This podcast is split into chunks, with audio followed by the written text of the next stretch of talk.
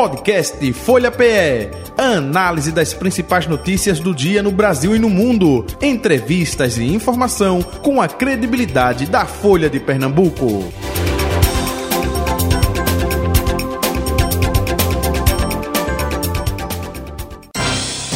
Folha Política. Folha Política, recebendo em nosso estúdio o deputado estadual do PSB, Valdemar Borges, com a gente a partir de agora. Deputado, muito bom dia, prazer revê-lo, seja bem-vindo. Bom dia, Jota, bom dia, Patrícia, bom dia, ouvinte da Rádio Folha. Uma satisfação sempre renovada estar conversando com vocês. Idem, Patrícia Breda, âncora da Rádio Folha Tarde, boa tarde, oh, bom dia ainda, né? bom dia, Jota Batista, bom dia, ouvintes da Folha FM, internautas, bom dia, deputado Valdemar Borges, é sempre muito bom estar aqui participando desse momento desse Folha Política, Jota. Deputado, como é que foi a Agenda 40, fim de semana, data histórica, não é? 13 de agosto, morte de Miguel Arraes e, consequentemente, de Eduardo Campos, dois ícones aí do PSB.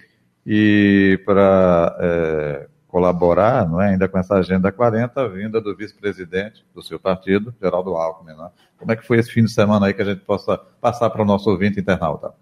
Foi muito bom, Jota. Foi uma demonstração é, muito clara da força do PSB ainda em Pernambuco, do prestígio do PSB em nível nacional. Uhum. Aqui estiveram, como você já disse, o vice-presidente Geraldo Alckmin, teve também o ministro Márcio é, França, de, de, São Paulo, é, outras personalidades também de projeção nacional, companheira Alice da Mata, deputada federal pela Bahia, e muitos companheiros de Pernambuco, deputado, é, deputados, prefeitos, vereadores, enfim, dando a demonstração de que é, a democracia tem esses ciclos, né? O partido está tá no poder, agora não está no poder, mas se ele tem é, um, uma raiz forte, ele consegue atravessar esses diversos momentos sem se perder e sem perder a sua força. O PSB deu uma demonstração de força nesse fim de semana e de compromisso também com Pernambuco.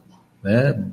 Deixando claro que a gente vai disputar as eleições no próximo ano, vai continuar é, defendendo as mesmas bandeiras. A gente destacou muito nesse encontro é, os princípios defendidos historicamente por Miguel Arras, por Eduardo Campos, enfim, são os norteadores do partido que continuam com muita força dentro de todos nós. Uhum. A Agenda 40 é muito forte, né? foi e continua sendo, né? Uhum. e é justamente colher da população suas eh, necessidades, carências, enfim. E a gente teve a mudança aqui é, com a saída do PSB do governo do Estado. O, o que fazer para ouvir essa população, é, com a Agenda 40 e reverter um cenário de 2022 para 2024 para que o partido é, continue sendo protagonista. É, veja, a Agenda 40 ela muda um pouco a sua característica quando ela é realizada por um partido que está no poder e quando ela é Perfeito. é realizada por um partido que está na oposição. O partido, quando está no poder, está ali dentro do, do, dos núcleos de decisão das políticas públicas que estão sendo formuladas e a Agenda 40 nessa circunstância, ela tem o papel de ajudar na formulação dessas políticas públicas. Quando o partido está na oposição, como é o caso do PSB aqui em Pernambuco, nesse momento, é, o papel passa a ser outro, passa a ser o de garantir que o que foi avanço nas gestões do PSB, como por exemplo a área da educação, não retroceda, né, que não haja retrocesso naquilo que se avançou nos governos do PSB. Então, a, a essa agenda 40 de domingo teve um pouco mais essa característica, né, de manter o partido coeso na defesa dos avanços que foram é, conquistados pela população de Pernambuco através dos governos do PSB. Uhum. Patrícia? É, é, deputado, é, é, no seu pronunciamento durante o, o seminário, né, o senhor falou que esperava que a governadora atendesse aos prefeitos é, de oposição da mesma forma como ela vem sido atendida por Lula. E o senhor se referiu é, exatamente a Gravatá e Caruaru por uma falta de, de, de incentivo é, nos festejos, se eu não me engano, Garanhuns no FIG e Gravatá no São João. Não é isso, Caruaru? Não. Gravatá e, e Garanhuns. É uhum, é isso. Exato. Veja, é, na verdade tem chegado aí alguns exemplos, alguns fatos que revelam essa essa, digamos assim, partidarização de algumas decisões tomadas pelo governo do Estado. O FIG é um exemplo assim forte da dificuldade que o governo estadual tem tido para se relacionar nas questões mais básicas, mais elementares, como, por exemplo, a realização de um festival de música com prefeituras que não são da sua base. Eu acho que isso nunca aconteceu de fato. Eu tive a oportunidade, em gestões anteriores do PSB, de participar de reuniões com prefeitos de Garanhuns, quando as coisas eram todas combinadas. Né? É uma iniciativa do governo do Estado que não pode ser realizada sem a participação da prefeitura e que era muito natural que as partes sentassem esquecessem naquele momento suas diferenças políticas, ideológicas, etc., e se combinassem né, para fazer um bom evento, um evento que atendesse aí às expectativas da população. Isso não foi possível nessa gestão e nos chamou a atenção, porque isso é elementar, é uma coisa relativamente, digamos assim, simples de ser feita. Você se relacionar com um prefeito de oposição para combinar com ele, para definir com ele como vai ser uma, um festival de, de, de, música. Isso não foi possível acontecer é, esse ano e nos chamou muita atenção essa incapacidade. Questão de gravatar que você coloca também é um outro aspecto é, que nos chamou atenção. A cidade de Caruaru, que é uma cidade extraordinária, que tem um melhor São João do mundo, né, um São João também é, muito grande, é, é, recebeu 4 milhões de reais do governo do estado para ajudar no seu São João. A cidade de Gravatar recebeu zero. Não é razoável. É uma cidade também turística, é claro que não tem o São João do tamanho do São João de Caruaru, não é isso que se diz, mas a, a, absoluta indiferença, o, o, o, absoluto desconhecimento por parte do governo do Estado do São João, de uma cidade turística como Gravatar, também chama atenção. Então, tudo isso vai é, pintando um quadro de uma discriminação num nível né, muito forte, né, muito forte. E o que a gente pede é exatamente que a governadora trate aqueles prefeitos, não só do PSB, mas todos os prefeitos que não são de sua base, com o mesmo respeito, como o presidente Lula tem tratado a ela e a todos os governadores e governadoras desse país, porque tem que ser assim. Tem que haver o respeito institucional, se trata de uma governadora, como se trata também de um prefeito, tem que haver o respeito ao voto do povo, porque aqui em Pernambuco o povo escolheu a governadora Raquel, tem que ser respeitado nessa escolha, como em Garanhuns o povo escolheu o prefeito Zivaldo e tem que ser respeitado também nessa escolha. Né? Tem um respeito à democracia, porque você, ao respeitar a manifestação popular através do voto, você está respeitando também a democracia, e tem a civilidade política que tem que permear, tem que existir. Não é possível, é, nos tempos que a gente está vivendo, que a gente, é, principalmente depois de termos superado aquela fase é, né, mais troglodita do governo Bolsonaro, a gente superou isso, o Brasil está superando isso, não é possível que a gente não consiga é, conviver num nível de civilidade que a população exige, porque a população também não quer saber se o governante é A ou B, não. A população paga imposto. Ela quer saber dos serviços que tem que retornar para ela. E é assim que Lula tem tratado os governos, tem feito com que, independentemente é, da bandeira partidária ou ideológica do governo, tem feito com que esse imposto volte para a população, através do PAC, que vai começar a ser executado, independentemente dessas questões políticas partidárias. É isso que você se pede. Lula sabe que o palanque de, da governadora Raquel aqui foi o palanque que agasalhou o bolsonarismo. Sabe que o governo de Raquel é um governo que é composto por forças políticas que não estarão jamais com ele em nenhuma eleição, por antagonismo, por diferença de pensamento. É evidente que ele sabe tudo isso, mas essas questões não podem se sobrepor ao interesse da população de Pernambuco. E Lula tem se comportado respeitando esse interesse da população, que é o que tem que se sobrepor. Né? E é exatamente isso que a gente também espera, pede, cobra da governadora em relação a todos os prefeitos pernambucanos. Deputado Valdemar Borges, é, na sua avaliação, como é que foi o desempenho né, de Geraldo Alckmin nessa Agenda 40? Ele, é, durante anos e anos, a vida quase toda, é, foi do PSDB, né, está recentemente no PSB, Como é que foi a integração de Geraldo Alckmin eh, nessa Agenda 40, hein, na sua opinião? Muito tranquila, muito importante, né, muito exemplar do ponto de vista, como você disse, de um político da dimensão de Geraldo Alckmin, que foi quatro vezes governador do estado de São Paulo, né, foi quatro vezes governador do estado de São Paulo, e que num determinado momento ele compreendeu que aquele caminho por onde ele estava não respondia às necessidades que o país colocava. Né? E qual era a necessidade? Era a necessidade de fazer uma frente ampla dos democratas brasileiros para poder superar aquela, aquele retrocesso civilizatório que foi o governo de Bolsonaro. O, o Alckmin representa isso, quer dizer, ele ganhou uma dimensão muito maior, porque ele representou é, a disposição dos democratas brasileiros de se juntarem nessa frente. Ele tem levado essa bandeira, ele tem dado uma grande contribuição ao governo Lula com sua experiência, com sua capacidade de diálogo, né? e ele tem ajudado muito o PSB também a fortalecer esse tipo de comportamento, que é o que o país precisa e exige a unidade de todos os democratas para que a gente não sofra mais retrocesso como sofremos aí ultimamente no, no, governo anterior, no governo passado. É, ainda sobre é, esse, o encontro em Gravatar e o, a fala do ministro de Portos e Aeroportos, Márcio França, assegurando não é, a conclusão trans, transnordestina aqui no, nesse trecho, não é? isso é, é uma, uma fala que nos, nos alivia, é, é, deputado? Exatamente, porque o governo anterior tinha dito textualmente, através de um ministro, que a Transnordestina nesse trecho para a Suap não iria acontecer. Foi mais um, mais um dos dissabores que esse governo anterior é, trouxe para Pernambuco, dizer que não ia ter Transnordestina para a Suap. O governo Lula, o próprio presidente, já afirmou várias vezes, reiteradas vezes, que vai ter sim o trecho da Transnordestina até a Suap. Isso foi repetido pelo ministro Renan, pelo Renanzinho, pelo ministro Renan, em Brasília. Eu participei, inclusive, de uma reunião lá com a bancada federal, em nome da bancada estadual.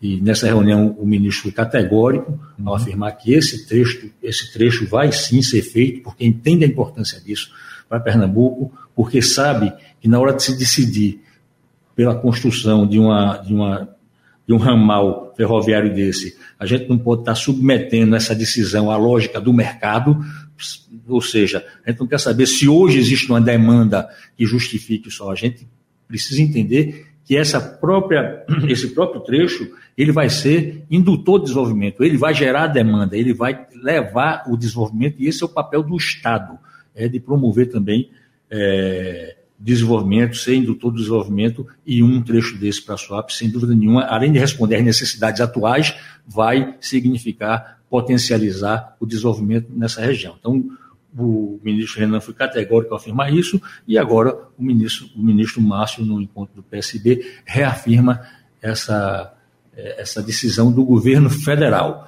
Então, o governo federal vai investir em Pernambuco é, algo em torno de 90 bilhões, 91 bilhões. É, acho que o número é esse. Foram tantos números, mas eu acho que, que é isso. Né? É um número expressivo de, de investimentos e dentro desse investimento está a SWAP. É, é uma decisão do presidente da República que atende a demandas históricas do nosso Estado. Estou dizendo isso, é para ninguém também querer aparecer agora. Eu estava vendo aí algumas, em alguns sites, é, graças à articulação da governadora, Pernambuco vai receber um investimento. Não, não é. Né? A governadora pode ter tido um papel, evidentemente, e tem que ser saudada se teve esse papel, mas, evidentemente, esse, esse, esse pleito, esse atendimento vem da sensibilidade do governo federal de responder positivamente ao que tem sido colocado aqui na nossa agenda econômica ao longo de muitos anos, de muitos anos, tem sido endossada por, por vários governantes. Alguns desses pleitos realmente vêm de muito tempo. O próprio trecho de Suape é demanda histórica de Pernambuco. Então, para acabar também com essa mesquinharia de querer estar é, tá carimbando paternidade em, em, filhos que, que tem muito pai, tem muitos pais. Deputado Valdemar Borges, o vice-presidente Geraldo Alckmin também acumula a pasta de desenvolvimento, indústria, comércio e serviços, né? E nessa mini reforma ministerial que está para acontecer até o final dessa semana, pelo menos essa é a previsão, é de que o PSB pode perder uma pasta justamente a do vice-presidente. Alckmin falou, disse, olha, é, cargo é de confiança do presidente, tudo bem. Mas vocês do PSB, como é que vê essa situação de perda de ministério? Olha, veja, repetindo o que o presidente disse, de fato, o cargo do presidente é de confiança do, do cargo de ministro é de confiança do presidente. Né? O presidente não tem é, é, dado muitas pistas a respeito de por onde vai caminhar essa mini reforma. O que ele tem dito é que vai incorporar, através dos ministérios, representantes de outros partidos para fortalecer sua base no Congresso Nacional. Isso, isso é importante, né? Isso é importante. Veja, a gente entende que um, o, o, presidente Alckmin ele tem cumprido um papel muito importante no Ministério que, a, que ocupa, né? exatamente como eu já disse, pela experiência que tem, né? Pela, pelo trânsito que tem no PIB nacional, na indústria, nos serviços, pela capacidade que tem de dialogar com todo mundo, com o agronegócio, enfim. A gente acha que seria uma perda para o país se o, vice-presidente Geraldo Alckmin deixasse o ministério. Mas, como ele próprio diz, isso é da decisão do presidente. Uhum. E vocês é, faz parte da, do jogo político se o PSB perder um ministério ou não? Vocês, socialistas, como é ver com a perda? É, é, isso aí é a opinião de Alckmin. Vocês? Sim, não, sim, claro, como eu acabei de dizer, sim, seria uma perda para o país, não é só para o PSB. Alckmin sair do ministério seria uma perda para o país, de um, uma pessoa com a experiência, a capacidade a respeitabilidade, né, o trânsito que ele tem, né, sair do ministério que ele está ocupando. Uhum. Protagonismo de João Campos nessa Agenda 40, hein, deputado? Muito grande, né? João tem, tem dado aí exemplos de, de, de gestão do PSB como deve ser feita. Né? É aquela gestão que, que tem a capacidade de fazer, que não é travada, certo? Que não é travada, né, que tem agilidade para fazer as coisas, mas que, sobretudo, tem o compromisso político de fazer as coisas para quem mais precisa da ação é, do poder público. Então, por isso, ele tem feito muitas coisas, é um volume de obras impressionante esse que está acontecendo na cidade do Recife, e vai ser maior ainda com a capacidade que ele teve de captar recursos. É, mas, sobretudo, não é só o volume de obras, é a quem está atendendo esse volume de obras. Então, se você for ver, está tudo direcionado para quem mais precisa. São obras nos morros, Compaz, para atender essa juventude aí, que tem no Compaz um, um equipamento público exemplar, que realmente é exemplo no Brasil, provavelmente vai ser até replicado pelo país afora, tal a, a importância desse equipamento público. Enfim, escolas sendo também melhoradas, é, é um conjunto de ações voltadas para quem mais precisa, né, com agilidade, com competência muito grande. Então, o João ele assume um protagonismo não é só na, na Agenda 40, não, ele assume um protagonismo dentro do PSB como um todo, né, em Recife, em Pernambuco e no Brasil, porque a gestão dele começa a repercutir muito positivamente em nível nacional, por essa capacidade que ele tem de fazer, saber para quem fazer e dialogar, né? dialogar com as forças políticas, dialogar com todos. Juntando esses três, é, essas três características, esses três requisitos, nós temos aí uma gestão que a gente pode se orgulhar muito dela. Uhum. Se fala muito do protagonismo de João, do PSB, o PT, através de Humberto, e de tantos outros representantes que aqui vêm, também cobra protagonismo para as eleições de 2024. Dá para chegar no entendimento esse dois protagonistas é, no mesmo campo? Acho que sim. Acho que sim. Excesso de, de competência, excesso de compromisso político, nunca é demais. Se, se, se chega assim a, ao entendimento. O ruim é quando não tem a competência, quando não tem um compromisso político. Aí fica difícil. Aí começa, aí a discussão começa a ser permeada por outras questões menores. Mas quando você tem um compromisso, a competência, a capacidade de fazer, é, como o João tem demonstrado e como outros já demonstraram, aí a conversa fica mais fácil e com certeza nós vamos estar juntos sim, porque tem aí é, é, compromissos maiores, projetos maiores que nos unem. Ainda no primeiro turno, o senhor acha, né? Acho sim, acho sim. Patrícia? Acho sim. É, a gente, é, agora vamos falar um pouco sobre segundo semestre, o retorno, pode ser, deputado? Claro, qualquer assunto. Parece que o primeiro, a, a gente sempre conversa aqui, e, inclusive os nossos convidados que vêm participando, sempre fazem essa análise, né? Que um primeiro semestre foi uma, uma, um momento de, é, de, se encontrar, de saber os caminhos, então foi meio tumultuado, né? Uhum. E que este segundo semestre, agora os caminhos, os trabalhos vai, vão seguir é, vão fluir mais levemente. É, o senhor também, quando chegou aqui, logo no começo, falou que tá, já está acontecendo, inclusive, alguma coisa, algum estudo sendo feito sobre a privatização da Compesa. Eu gostaria que o senhor falasse sobre esses assuntos, é, deputado. Exatamente. Esse segundo semestre, ele, como você disse, e, e, e os que aqui estiveram disseram, é, de fato as coisas vão começando a entrar mais no ritmo normal, né? Primeiro semestre é um, é um de um, de um primeiro ano de legislatura é sempre um, um momento de maior né, acomodações e estudos recíprocos, etc. O segundo vai entrando na, na rotina. Mas esse nosso segundo semestre, ele vai trazer algumas discussões muito importantes para Pernambuco, para o futuro de Pernambuco. Uma é essa a qual você se referiu, que é a questão, assim, a intenção, digamos, até agora, pelo menos manifestada é, eventualmente, porque eu não posso dizer que já é um projeto, que já é uma decisão, mas me parece que é uma intenção manifestada em alguns momentos pelo governo estadual de privatizar a Compesa. Essa é, é uma intenção que nos preocupa, porque a gente sabe da importância da Compesa, não é só da Compesa, do, da água para a população. A gente sabe que o monopólio privado sobre um serviço desse tipo é muito complicado, é muito arriscado. Né? A gente sabe que tem muitos municípios que não conseguem, que não são superavitários, digamos assim, no, no seu consumo de água. A gente sabe que há uma desigualdade muito grande é, no conjunto da sociedade em relação à remuneração que se faz da água. Portanto, a gente vê com muito receio essa ideia da privatização, porque se for pela lógica do mercado, os municípios que são deficitários, Jota, vão deixar de ter água, né? A, a, população que não puder pagar vai deixar de ter água. Quer dizer, você tem todo um mecanismo aí de, de, de, de, de cobrança cruzada, tarifa cruzada, né, que o poder público é, é, é, exerce.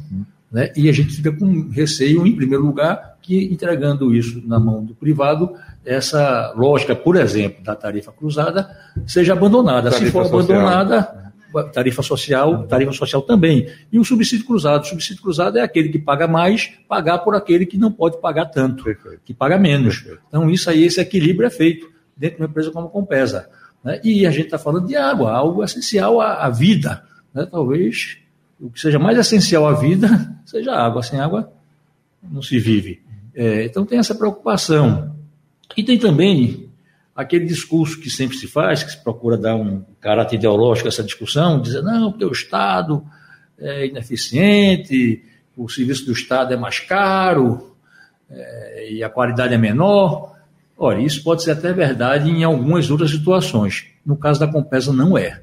A Compesa é uma empresa reconhecidamente, isso quem diz são é, publicações especializadas do país todo, são instituições que tratam desse assunto instituições nacionais que tratam desse assunto, que premiaram a Compesa sucessivas vezes com diversos prêmios por sua competência, por sua eficácia, né, pela qualidade do seu corpo técnico. Então, não cabe na Compesa esse discurso de ineficiência, de que a empresa é cara e ruim. Não é. No caso da Compesa, não cabe esse discurso. E quando a gente olha, muito pelo contrário, quando a gente vê Outros serviços que foram privatizados, por exemplo, a CELP, quando foi privatizada, basta a gente comparar os índices de reajuste que foram dados pela CELP e os índices de reajuste dados pela Compesa.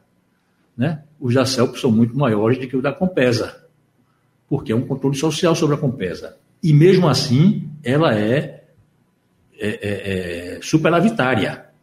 Né? Claro, precisa de investimento, precisa de investimento, evidentemente. Né? Mas esse é o investimento que que tem que ser feito, que o Estado tem que bancar, porque interessa a coletividade. Né? E, como se não bastasse, basta a gente observar o que está acontecendo no mundo. Cidades como Paris, como Buenos Aires, várias cidades, em 37 países, se não me engano, o que está havendo é um processo de reestatização de algumas empresas de abastecimento d'água que foram privatizadas, porque o resultado não tem saído, não tem sido positivo, não tem sido é, é bom para o conjunto da população.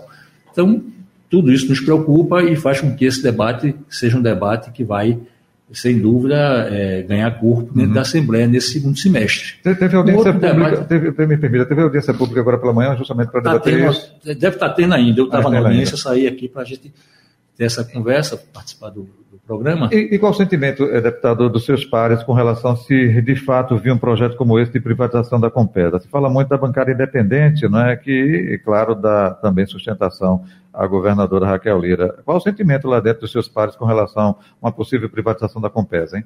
Veja, não deu ainda para sentir, porque é um debate muito, muito incipiente, está começando agora. Né? Mas eu quero crer que todos vão ser é, orientados, digamos assim, pela, pela consistência dos argumentos que hoje existem contra essa ideia da privatização. Né? Vamos comparar, vamos ver comparar a Compesa com outras empresas que foram privatizadas. Né? Vamos ver como é que o mundo vê a Compesa, como é que, que, que a Compesa é vista nacionalmente, uma empresa eficiente, eficaz, né? superavitária. Vamos pegar esses argumentos nos números e vamos despolitizar nesse sentido a conversa para que a gente possa, de fato, defender o que é mais interessante para a população pernambucana como um todo. E eu não tenho dúvida que o mais interessante para a população pernambucana como um todo, é ir, eventualmente, corrigindo é, alguns pontos que a Compesa, como toda a companhia, precisa corrigir, mas entendendo que, fundamentalmente, essencialmente, é muito importante que ela continue na mão do Estado por razões que não são políticas, uhum. são, de fato, razões que atendem o interesse da maioria da população. Então, esse é um assunto que vai ser importante, como também essa discussão agora do, do imposto que, que, que a governadora está mandando para a Assembleia. Não tive ainda a oportunidade de ver, mas já fico um pouco apreensivo, porque entendo que o ICMS, que vai aumentar, é um imposto, digamos assim, universal, atinge todo mundo, e os outros impostos que ela pretende diminuir são impostos que atendem só de determinados segmentos da sociedade. Essa questão de saída me preocupa, mas eu preciso ainda ver o projeto para formar uma opinião com maior consistência. Que deverá estar chegando na casa em breve, não é isso? Imagino que deve estar chegando por esses dias. Uhum. A princípio polêmico, então a gente já pode esperar aí debates, um diálogo, alguma coisa assim Sem mais. Né? Acho que sim. Tem que ter. Né? Tem que debater. São assuntos muito importantes que, que interferem de uma maneira muito direta no futuro do nosso Estado e a gente precisa debater é, exaustivamente uhum. todos eles. Para o ano, ano eleitoral, é, caso, é, claro, vai ter disputas, municípios, enfim, partidos, como é que o senhor vislumbra aí, é, justamente no ano de 2024? Se for projeto para aprovar, tem que ser até o final do ano. No ano eleitoral fica muito mais complicado por conta dessas divergências, na sua opinião, ou não, deputado? É, o ano eleitoral, ele sempre, sempre não, mas muitas vezes ele contamina a discussão. Essas discussões elas são, digamos assim, mais proveitosas né, quando realizadas num período não eleitoral. Né? Eu espero que a gente possa avançar nesse segundo semestre nesses temas mais polêmicos. Seja qual for o desfecho da discussão, mas que a gente possa realizar essas discussões nesse segundo semestre. Uhum. E a comissão que o senhor preside, como é que está? A comissão de Educação está bem, temos promovido vários debates, é uma é, várias audiências, é, um, é uma característica, é, Jota, que a Assembleia está tá assumindo cada vez mais, a de ser um espaço de debate desses assuntos mais polêmicos. Hoje mesmo, essa audiência que está sendo realizada sobre a privatização da Compesa está sendo realizada pela Comissão de Meio Ambiente. É muito bom que as comissões se prestem a ser esse espaço democrático para ouvir os diversos pontos de vista a respeito de assuntos polêmicos como esse da privatização. E assim a gente tem feito também na Comissão da Educação. Lá a gente tem discutido a questão da violência nas escolas, questão do, do chamado novo ensino médio. Tudo isso tem é, resultado em audiências públicas que têm sido muito interessantes para a gente conhecer melhor esses assuntos e também poder ter um posicionamento mais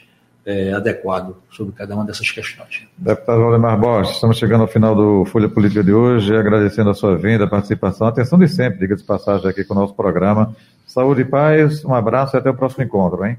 E agradeço, Jota, agradeço, Patrícia, estou sempre à disposição para conversar com vocês, seus ouvintes, nesse conceituadíssimo programa que vocês têm aqui. Já quanto tempo, Jota? Já vem. Agora, no dia 30 de agosto, vai completar 19 anos. 19 anos, olha, quase duas décadas.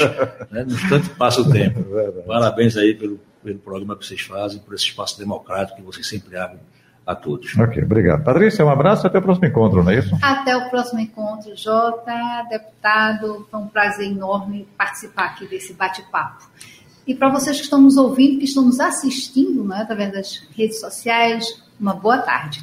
Um abraço e final do Folha Política de hoje. Folha Política.